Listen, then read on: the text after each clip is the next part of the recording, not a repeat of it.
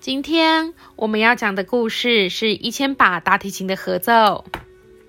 一千把大提琴的合奏。今天大提琴教室来了一位新学生。那个女孩拉的曲子比我还难，流利的琴音气势逼人，只是听起来好像有满肚子的愤怒。回家的路上，我一如往常到附近的公园逗留。喂，等一下！是那个女孩。喂，你的大提琴声听起来好像有狗在叫呢，哦的。这是我第一次听人家这么说我，不过我并没有生气。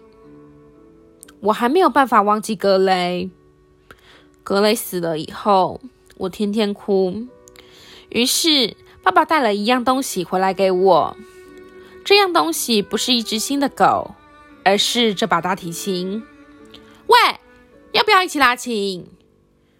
那个女孩不等我回答，就走向小丘上的草地，打开提琴的盒子。在这种地方拉琴，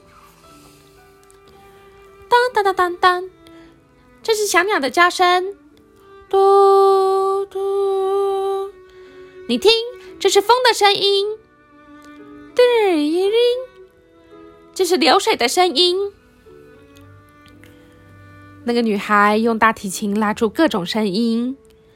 我的佛洛鲁唱起歌来是这样的：咚咚咚咚咚。我问他谁是佛洛鲁，然而他没有回答。接着，我们爬到一棵大树上。我们有时摇摇树枝，有时体运多取名字。另外，我们还发现了鸟巢。你从什么地方来的呢？我以为他不会回答，没想到他用很小的声音说道：“神户。”走出公园外的大马路。我们看到一个非常奇特的景观，是一群大提琴手。他们要去哪里呢？所有的人都朝同样的方向走呢。我们跟过去看看吧。这群大提琴手就好像被吸了进去似的，全都进了一栋大建筑里。有人从盒子里拿出乐器，有人在填申请单。有人负责安排，这里面有叔叔、阿姨、大姐姐、老先生，也有小孩。难道聚集在这里的人全都要来拉大提琴的吗？怎么可能？将近一百人呢！里面的房间传来调弦的声音。那个女孩对身边的一位老先生问道。什么叫灾区赈灾演奏会呢？这是为了替地震灾区以及灾区受难者打气所筹备的演奏会。只要是喜欢拉大提琴的人都可以来参加。当然，他必须有时间和大家一起练习才行。我也要参加。那个女孩很快就报了名。拿了乐谱，便开始调弦了。她那认真的表情打动了我，我也从盒子里拿出我的大提琴。用不着一个人这样埋头苦干啦。老先生微微一笑，静静的坐在我们的旁边，要一边听大家的琴声，一边去感觉，然后让所有的感情合而为一。练习结束以后，老先生邀我们再到刚刚的那座公园走走。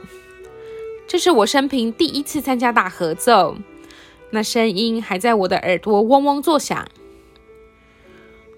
坐在这里看夕阳，真美。三年前，我也是住在一个有绿地、有小丘的城市呢。可是有一天，突然我住的城市，我的家。我的亲人，我的孩子，我所拥有的有形无形的东西，全都在一瞬间毁了。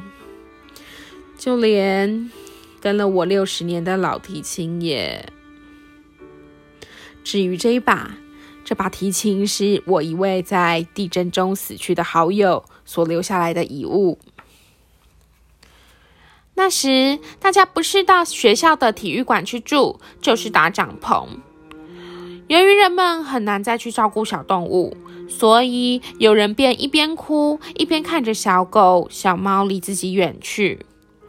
我把我的小鸟全都还给了天空，佛洛鲁、皮诺、敏特，他们全都从一片焦土中远走高飞了。我有时候会想啊，那么做对他们而言或许是好的吧。原来那场大地震发生时，老先生和女孩都在神户。那时的我比现在还小，看着电视上的地震景象，我好害怕。我大约是在那个时候开始学拉琴的。我要去告诉爸爸，我想去神户参加这场演奏会。我还要把这件事情告诉我的提琴老师。难怪你今天拉出来的琴音会和平常不一样。听完我讲完正在演奏会的事，老师笑着对我说：“经过老师的说明，提琴教室的其他人也决定参加。在练习的这段日子里，同伴里越来越多。在与大家合奏的之前或之后，老先生、小女孩和我。”还会到公园练习。你的琴音好像越来越不像狗叫了。你的意思是我越来越好听了？女孩没有回答。我心想，她拉琴时也比以前温柔多了。秋天到了，练习还在持续。即使是现在，我拉琴时都还会想到格雷。我会想起我们曾经在夕阳中追着太阳跑，也会想起我们曾经踩着落叶一块儿散步。格雷就跟我的提琴差不多大。那个女孩是不是也是一边拉琴一边想着弗洛鲁呢？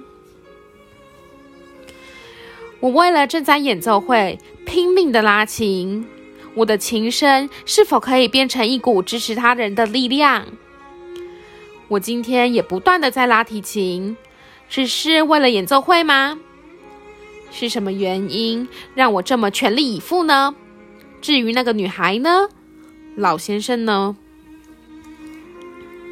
终于到了演奏会的日子，现在参加的人已经超过一千人了，跟我们一样，在日本各地都有一百个人或是两百个人聚在一起练习。不少国外的大提琴手也都闻风赶来，人们背着各种不同颜色的琴盒，形成一排好长的队伍，来到演奏会场。每个人都好似怀抱着自己的影子前来，那影子就仿佛是自己的分身一样。我们可以感受到成千上万只的眼睛和耳朵。正从观众席投注到我们的身上，他们可能是那些罹难者的家人、朋友或亲戚，也有可能还包括把提琴留给老先生的那个人的家人，以及那个女孩的朋友吧。现场鸦雀无声，静到仿佛只剩下我那急促的心跳声。在指挥棒的挥舞之下，原本悄静无声的会场响起了一千把大提琴的合奏。那声音听起来像歌声，有时高，有时低，有时静，有时快，有时慢，有时轻盈，有时沉重，有时就在眼前，有时躲到身后。拉琴的人把所有的注意力全都放在耳朵上头，琴弓在来去之间，仿佛翻涌的浪潮，而大提琴的声音就像吹裂而过的风一样。那个女孩的身边有小鸟在飞舞，她大概听到弗洛鲁的叫声了吧？我正抱着一只大家都看不见的小狗在拉琴呢。老先生只是静静的微笑，就好像他正眯着眼睛看着太阳。一千把大提琴诉说着一千个故事，一千个故事全都变成了一首曲子，一千种声音全都变成了同一颗心。大地震以后，人们在神户种了二十五万棵树。春天一到，生宜木莲就会开出白色的花。据说城里的树不断在增加，未来是否还听得见我们的声音呢？那一千个故事，一千把大提琴的合奏。